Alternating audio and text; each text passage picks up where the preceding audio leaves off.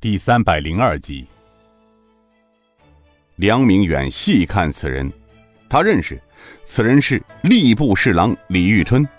记得李大人可是太子的宠臣啊，官居三品大员，他怎么会变成太监了呢？奇怪！梁明远刚想到此，又听得门外道：“父皇，儿臣护驾，请父皇举行登基大典。”他仔细一看，却是自己的儿子，一个娇生惯养、平日里不着边际，一个只会吃喝玩乐的人。只见他身着大将军服，正跪在门口候着。怎么，我现在是皇上了，一国之君？他有点飘飘然。当他走出房间时，只见外面摆放着一乘巨大的龙辇，两旁站立着身穿黄服的侍卫。他登上了龙辇，坐了上去。此时感到十分的舒适，龙辇摇摇晃晃，不一会儿便停了下来。他睁开双眼，闻听得外面众大臣的声音道：“臣等恭迎皇上万岁万岁万岁万万岁！”梁明远在两个太监的协扶下走下龙辇，地上跪了一大片。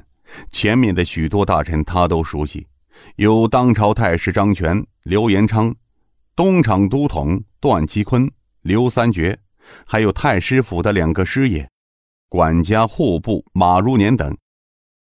他心里感到，其他人均可，但是这刘三绝、太师府的管家师爷，怎么都成了朝廷大臣？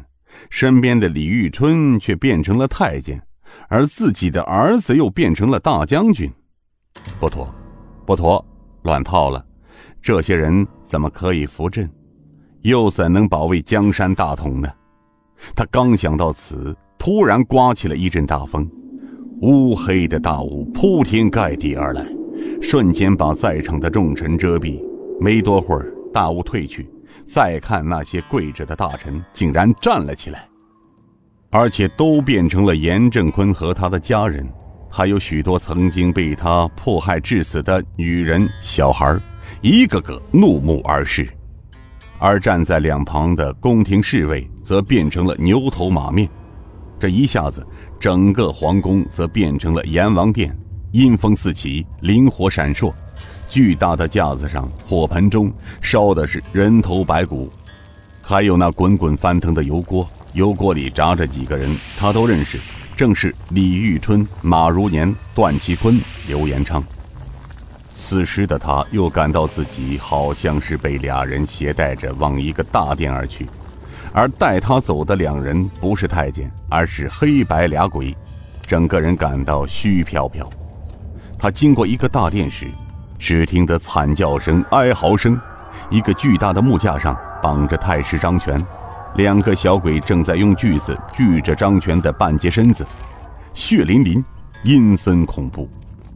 他又被带着穿过了另一个大殿，一声惨叫，似乎是那么熟悉。他抬头望时，惊得目瞪口呆，那是自己的儿子，正在被两个诡异用铡刀铡成了两段。儿子用双手爬着，拖着血淋淋的半截身子向他爬来，嘴里不停地喊道：“父亲，救救我！我不想死啊！”这梁明远想张口喊叫，却不知为什么。空有一张嘴，却发不出声来。梁明远又被带出了大殿，穿过了一层地狱，只见得两边墙上镶嵌着许多人头，森森白骨，人头的两只眼睛闪动着绿光，十分吓人。又穿过了一层地狱，但见得一层层刀山，一池池火海。这刀山上，一群人被诡异压着通过刀山，并跌进火海，在火海中挣扎着。不一会儿便化为了灰烬。他再次被带到了十八层地狱，来到一个殿前，殿的门梁上悬挂着一个牌匾，上面写着“阎王殿”三个血色大字。门的两旁立着许多牛头马面，往大殿里走，终于到了大殿之上。黑白俩鬼将他丢在大殿上，双手一抱：“启禀阎王爷，犯官丰都知州梁明远带到。”正堂一个巨大的几案后面，阎王爷转过身来看了一眼趴在地上的梁明远。哦，可曾带他走过十殿八层地狱？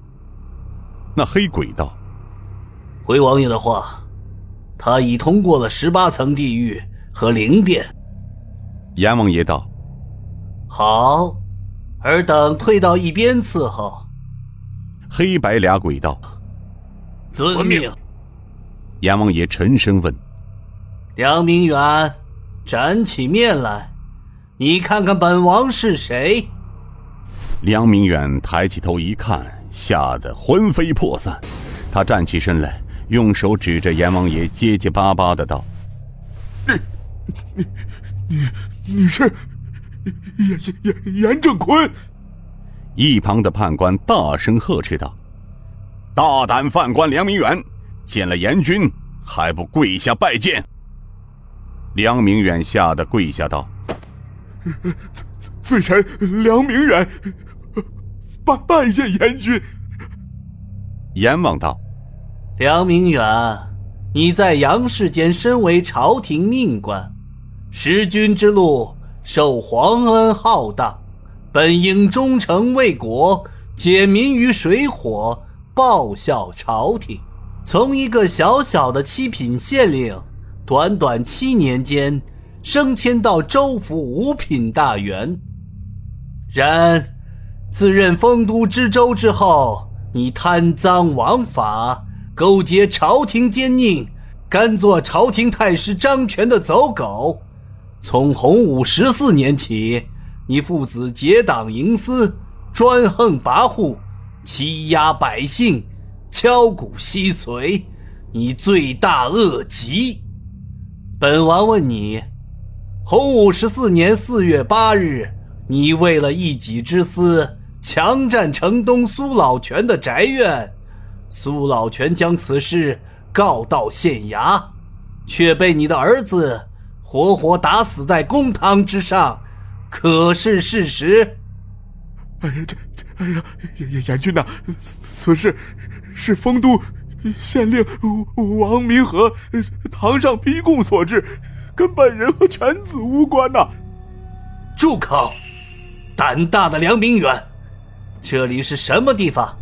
是阴曹地府，不是你在阳间的时候可以任意胡为。本王告诉你，梁明远，你现在肉身已除，孤魂野鬼一个。本殿判官已把你在阳世的所作所为查得水落石出，这里。有你儿子招供的证据，你还敢狡辩？这这，梁明远，本王还告诉你，生死簿上你还有十年阳寿。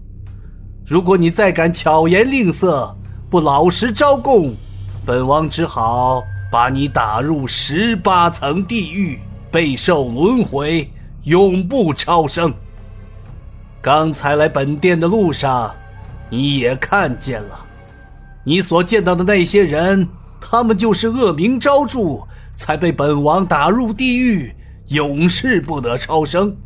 如果你今日供认，本王可网开一面，放你还阳；否则，哼。